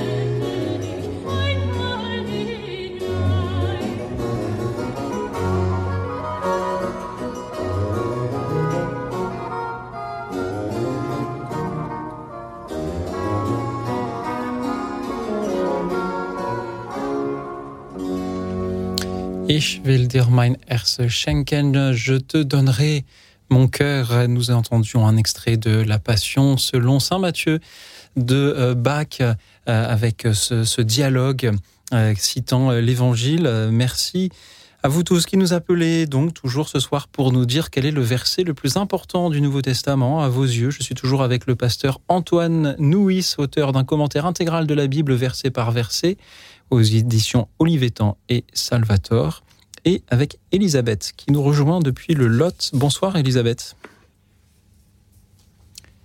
Bonsoir Elisabeth, m'entendez-vous?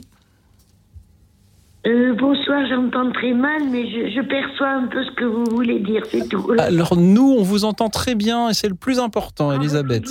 Allez-y.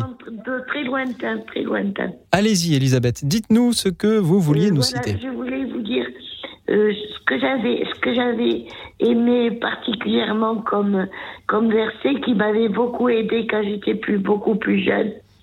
C'est confiance, j'ai vaincu le monde. Ça m'avait beaucoup aidé. Merci, Sans, Elisabeth. par- sans parler de l'amour, de l'amour de Jésus, de tout ce qu'il fait, tous les miracles, tout, tout ce qu'il fait pour la. Il est le chemin, la vérité et la vie. Et ça, faut jamais l'oublier. Évangile de Jésus-Christ selon Saint Jean, chapitre 16, verset 33.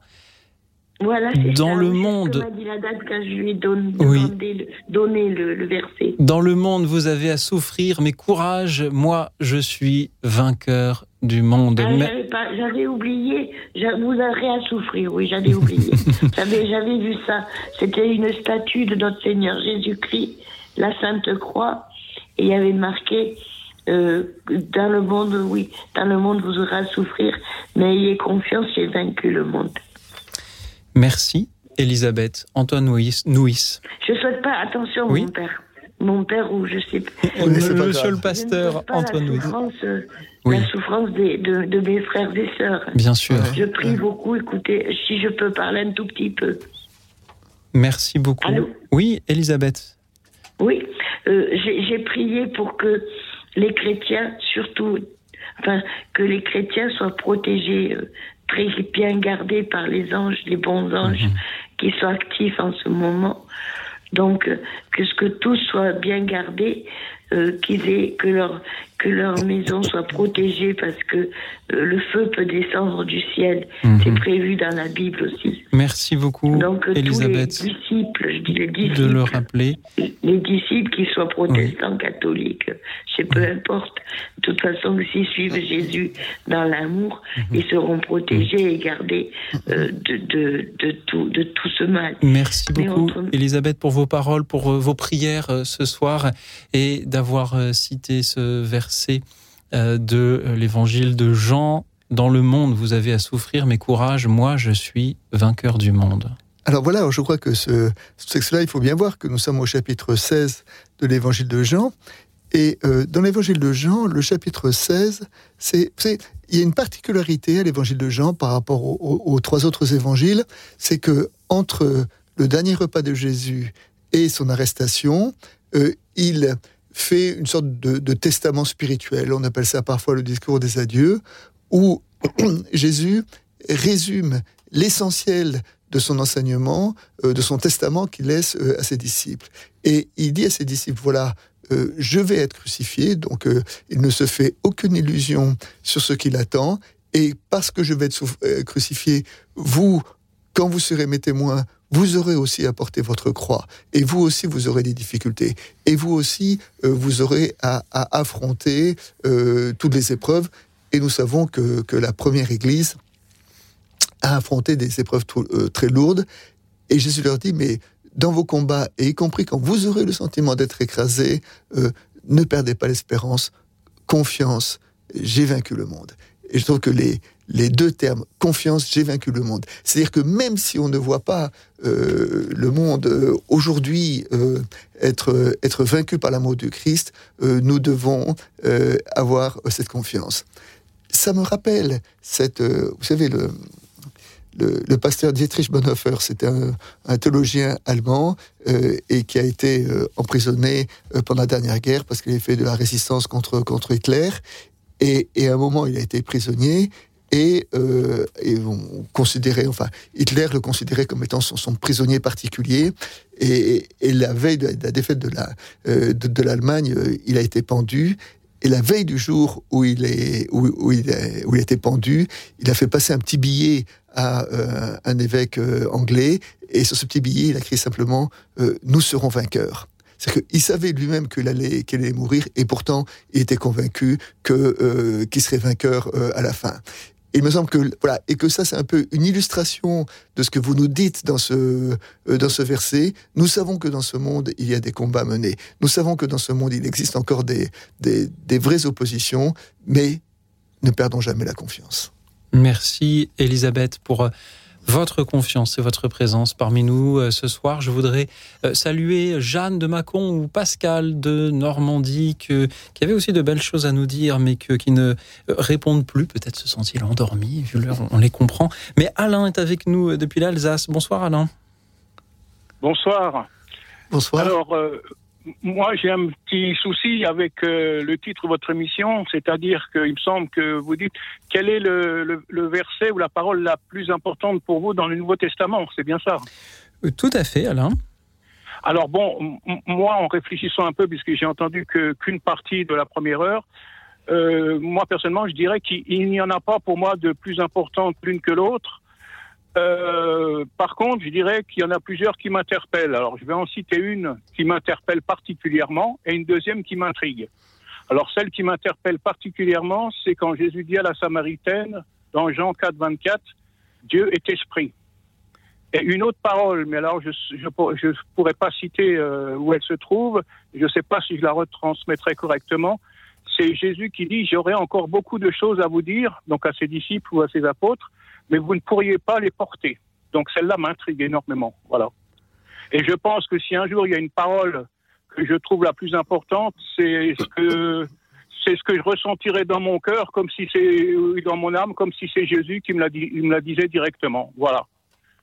Je peux peux pas dire plus euh, parce que c'est et, et, merci au pasteur parce que faire un commentaire verset par verset, bon, c'est un sacré boulot. Je pensais pas que c'était possible dans une seule vie, quoi. Voilà. Merci beaucoup, merci beaucoup, euh, Alain. Euh, euh, alors, la parole de Jésus à la Samaritaine, ce qui est assez important, c'est que donc il y avait à cette époque-là une différence entre entre juifs et samaritains, et notamment une des différences entre juifs et samaritains, c'est où devons-nous adorer Dieu?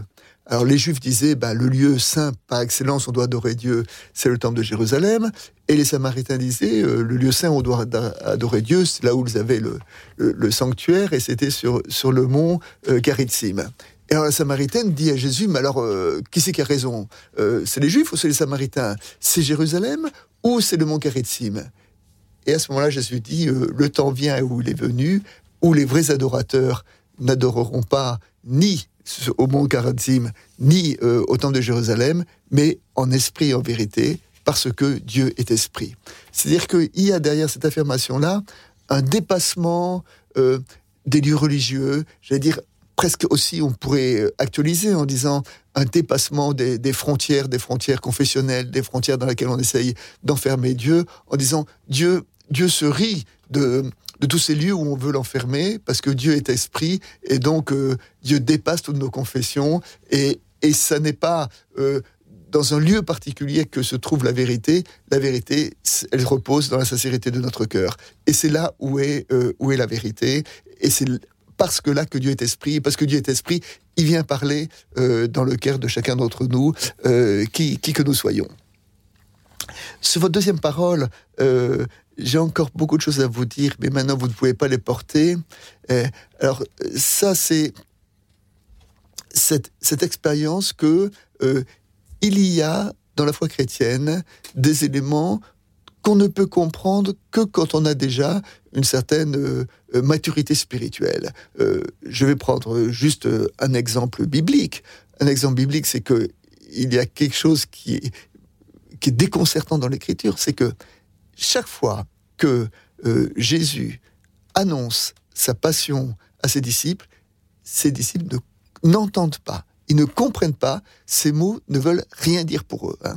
C'est-à-dire que pour les disciples, l'expression Christ crucifié est une contradiction dans les termes. Ça ne veut rien dire. Parce que le mot Christ, ça veut dire le, béni de Dieu, le, loin de Dieu, le chéri de Dieu. Et le mot crucifié veut dire ce qui existe de, plus sale et de plus répugnant dans le, dans, le, dans le monde. Donc les deux mots sont totalement euh, euh, indissociables l'un à l'autre. C'est la raison pour laquelle, chaque fois que Jésus va dire cela, les disciples ne vont pas comprendre. Cette parole ne fait aucun sens pour eux. Hein.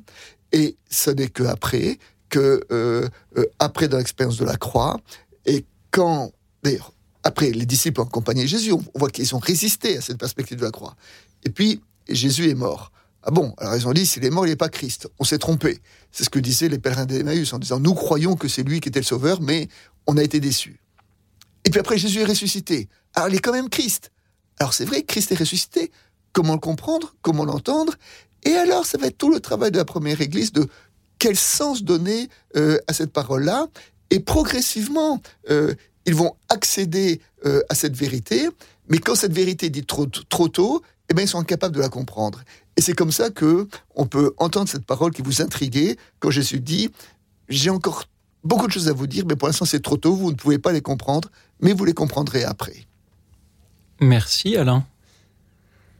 Et merci à vous Antoine Nouis pour euh, tous vos éclairages, mais nous n'avons pas fini puisque après l'Alsace par euh, la voix d'Alain, c'est le Morbihan par la voix de Liliane qui nous parle. Bonsoir Liliane. Bonsoir à vous deux. Je suis contente de, pouvoir vous parler. Euh, le verset qui m'a intéressé depuis longtemps déjà, c'est le va ta foi t'a sauvé. Et euh, c'est j'en ai relevé au moins cinq ou six dans le Nouveau Testament. Va, ta foi t'a sauvé. Il y a eu la femme qui souffrait d'hémorragie, il y a eu le lépreux, il y a, eu plusieurs fois va, ta foi t'a sauvé. Et s'il il a dit aussi, si vous avez euh, la foi gros comme un grain de, de là il reste planté dans la mer. Hein, pour moi, euh, ce qui est important, c'est la foi. Et la foi nous mène à l'amour. On ne peut pas avoir l'amour sans la foi. Donc c'est l'ouverture de, l'amour. On, on, ne peut aimer que si on croit vraiment que Jésus est là, qu'il est là pour nous, qu'il a souffert pour nous, et que c'est la base de notre, de notre vie, en fin de compte. Mhm. Et ça en même temps, ça m'a rappelé ce que disait le pape euh, Benoît XVI dans Jésus Nazareth, euh, premier volume. Le, concept de l'Ancien Testament, c'est la justice, mais le concept de, du Nouveau Testament, c'est la foi. Effectivement, pour moi, la foi, c'est la base de, toute notre croyance, hein, de, tout ce que, de tout ce que Christ a pu dire, puis ce qu'on a vu, ce qu'on a ressenti. C'est la foi nous mène à l'amour, à l'amour de Dieu, l'amour de, de, nos, de nos frères, de l'amour de, de la création. Euh, on ne peut pas aimer sans avoir la foi. Et à chaque fois que je revois, que je relis ce, ces phrases Va, ta foi t'a sauvé, pour moi, le salut, est là. Alors, c'est très beau ce que vous dites. Et vous savez que le verbe euh, sauver, euh, euh, en grec, il veut dire à la fois sauver et guérir. C'est-à-dire qu'on peut dire tout aussi bien, on peut traduire tout aussi bien Va, ta foi t'a sauvé ou la foi t'a guéri. Et elle guérit de quoi? Et le salut, c'est la guérison de quoi? Ben, C'est la guérison de nos égoïsmes, c'est la guérison de nos enfermements sur nous-mêmes, et, et, et, quand vous dites va ta foi t'a sauvé, ça euh, aboutit à l'amour, euh, vous êtes tout à fait dans cette, euh, dans cette ambivalence ta foi t'a sauvé, ta foi t'a guéri, hein, et que nous avons besoin de guérison pour pouvoir aimer, aimer notre, notre, notre prochain. Et donc, et il y a donc dans cette, dans ce, dans cette euh, parole-là euh, quelque chose que j'aime. Voilà, c'est quelque chose de, qui est un chemin. C'est-à-dire qu'on est sauvé parce qu'on est aimé de Dieu, mais après, il n'y a pas trop de toute une vie pour vivre de cet amour-là, et pour vivre de cette guérison-là, et pour vivre de ce, de ce salut-là. Et je trouve très très juste quand vous, quand vous associez cette parole va ta foi t'a sauvé avec, euh, avec la notion d'amour, parce que effectivement c'est le point ultime de la parole de Jésus, c'est le point ultime de l'évangile. Merci de m'avoir écouté. Ouais, bah, merci de nous avoir euh, rappelé cette, euh, cet essentiel tellement important. Merci beaucoup Liliane. Merci beaucoup. Bonne soirée à vous. Bonsoir à vous et, à tous les Bretons qui nous écoutent. Nous accueillons maintenant Paul depuis Paris. Bonsoir Paul. Bonsoir monsieur le pasteur. Bonsoir. Le pasteur, oui, et monsieur Louis Auxil. Euh, le verset que j'ai à vous donner euh, fait partie d'un triptyque hein, euh, de, trois versets. Je vous donne d'abord le, verset principal, donc le verset 29 de Matthieu 11. Euh, chargez-vous de bonjour et mettez-vous à mon école, car je suis doux et humble de cœur, et vous trouverez soulagement pour vos âmes, dit le Seigneur. Mais il faut, lire les trois euh, versets pour, pour, bien comprendre ce verset, bien sûr. Vous, voulez que je vous le lise, euh, vous le lise rapidement? Paul, mm, mm, c'est-à-dire que le temps euh, nous est compté et ah, celui que vous avez euh, cité est déjà euh, ah. appelle déjà beaucoup de réactions, d'émotions, peut-être même de, de commentaires. Hein, L'évangile de Matthieu, chapitre 11, verset 20, 29. Prenez sur vous mon joug, devenez mes disciples, car je suis doux et humble de cœur, et vous trouverez, et vous trouverez soulagement pour vos âmes. Voilà, votre âme. Vous voyez comme il est difficile de choisir un seul verset. Et pourtant, chacun mérite qu'on s'y attarde une demi-heure ah au moins, comme l'a fait euh, Antoine Nouis en préparant son commentaire intégral de la Bible. Antoine Nouis, doux et humble de cœur. Oui, c'est ça, oui. Alors, oui, parce moi, que... Oui. Allez-y, oui. Qui est pratiquement... Euh, pour moi, ce que je pourrais mhm. appeler un, mantra chrétien, en fait. Dans, dans, ce verset, euh, mhm. tout, tout le contenu euh, de la foi chrétienne s'y trouve. Euh, mon jour, ça fait, ça fait penser à la croix. Mon, école, ça fait penser à, à l'enseignement du Seigneur. Et, et le soulagement, c'est plein de, de, confiance euh, et de, et de, et de, paix. Et, euh, voilà, la passion qui nous donne le pardon et le pardon euh, qui nous conduit au Père, en fait. Voilà. On a commencé euh, l'émission, la première personne qui nous a appelé à parler des béatitudes, et, j'avais dit que les béatitudes étaient un portrait. Je suis humble et doux de cœur. C'est bien Jésus qui dit voilà, je, je, suis celui qui a été compatissant, je suis celui qui a eu le cœur pur, je suis celui qui a eu faim et soif de justice, je suis celui qui, qui a pleuré. Et c'est cette euh, cette annonce incroyable que nous trouvons euh, dans ce verset. Et une fois qu'on entend ça, alors euh, on peut on peut prendre le joug. Alors le joug, c'est quoi? C'est pas automatiquement euh, une épreuve terrible, mais le joug, c'est comprendre pour nous-mêmes cette compréhension de Dieu qui est tellement contraire à notre compréhension naturelle. Je veux dire, naturellement, quand on se représente Dieu, on se représente un être qui sait tout, qui est tout puissant, qui, qui règne euh, là-haut dans le ciel.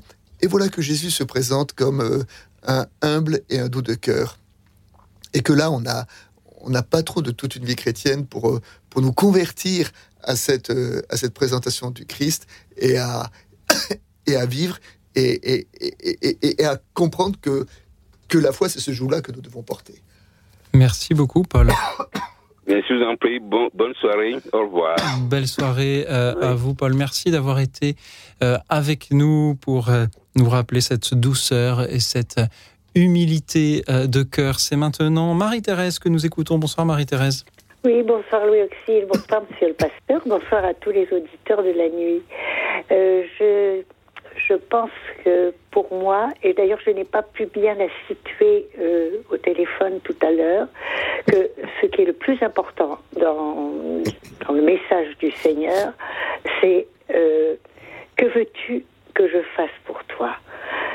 Et Et voyez-vous, je ne sais pas, je ne sais pas où il faut que j'aille la prendre, d'où vient, d'où elle vient, mais je m'en sers, si je puis dire, à tout moment euh, pour me rassembler euh, au-delà des dispersions que forcément euh, la vie quotidienne, la vie en société me me, me fait vivre et des et des affects très différents et, des dispersions.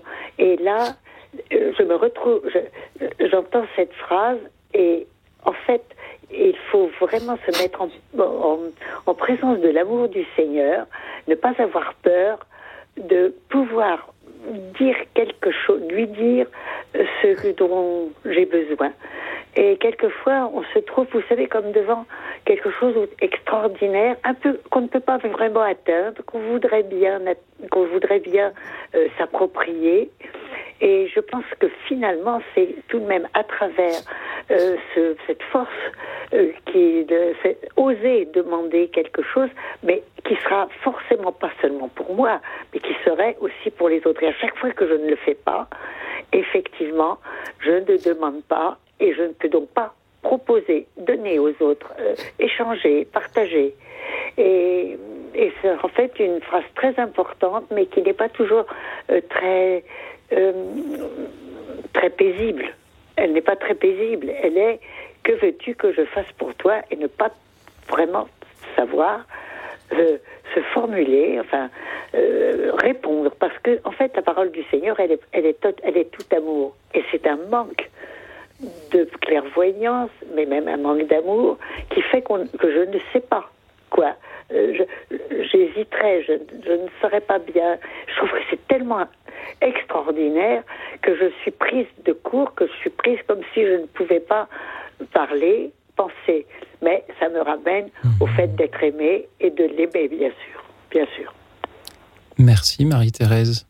Évangile de Jésus-Christ selon Saint Luc, chapitre 18, verset 41. Que veux-tu que je fasse pour toi? Voilà la parole qui vous touche, Antoine Nouis. Alors cette parole, c'est la parole à l'aveugle, hein, l'aveugle de Jéricho, c'est ça. Euh, c'est l'aveugle de Jéricho.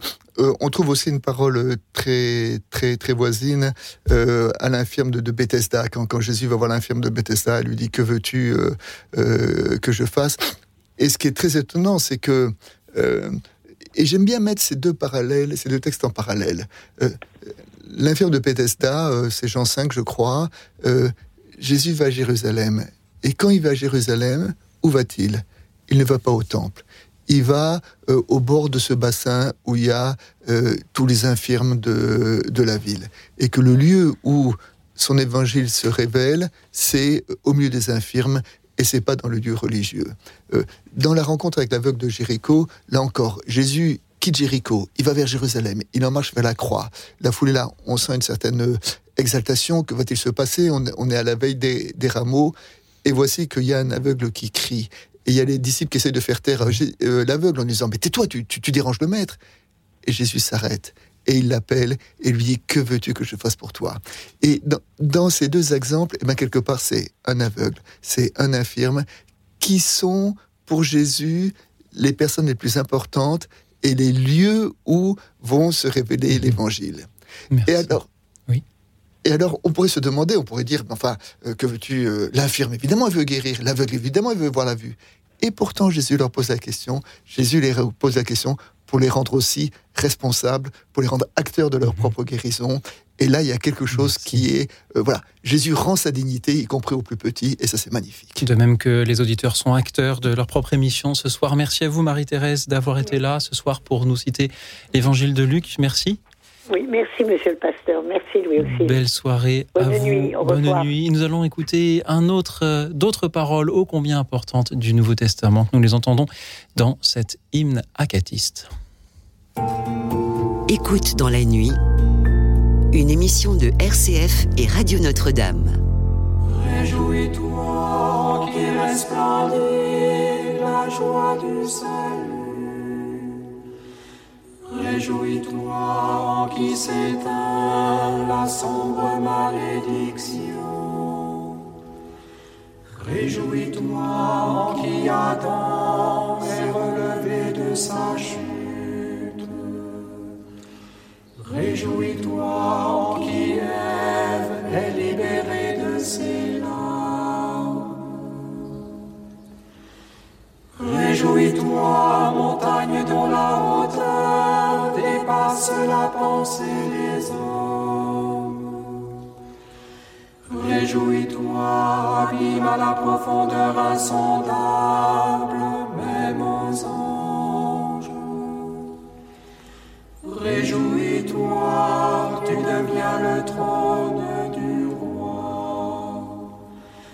Réjouis-toi, tu portes en ton sein celui qui porte tout. Réjouis-toi, étoile qui annonce le lever du soleil. Réjouis-toi, tu accueilles en ta chair ton enfant et ton Dieu. Réjouis-toi, tu es la première de la création nouvelle. Réjouis-toi, en toi nous adorons l'artisan de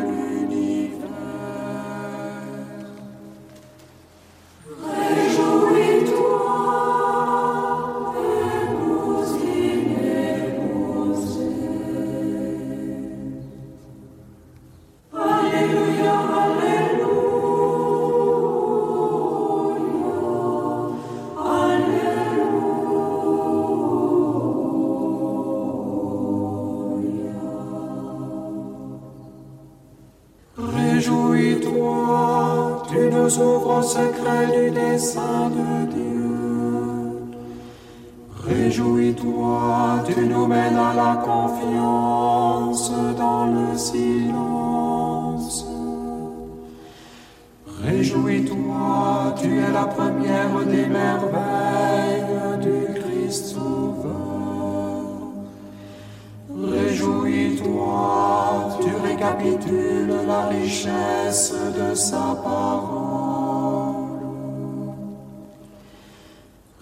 Réjouis-toi, échelle en qui Dieu descend sur la terre. Réjouis-toi, pont qui unit la terre au ciel. Réjouis-toi, merveille inépuisable pour les anges. Réjouis-toi, blessure inguérissable pour l'adversaire. Réjouis-toi, ineffable mère de la lumière. Réjouis-toi, tu as gardé en ton cœur le mystère. Réjouis-toi, en qui est dépassé le savoir des savants. Réjouis-toi, en qui est illuminée la foi des croyants.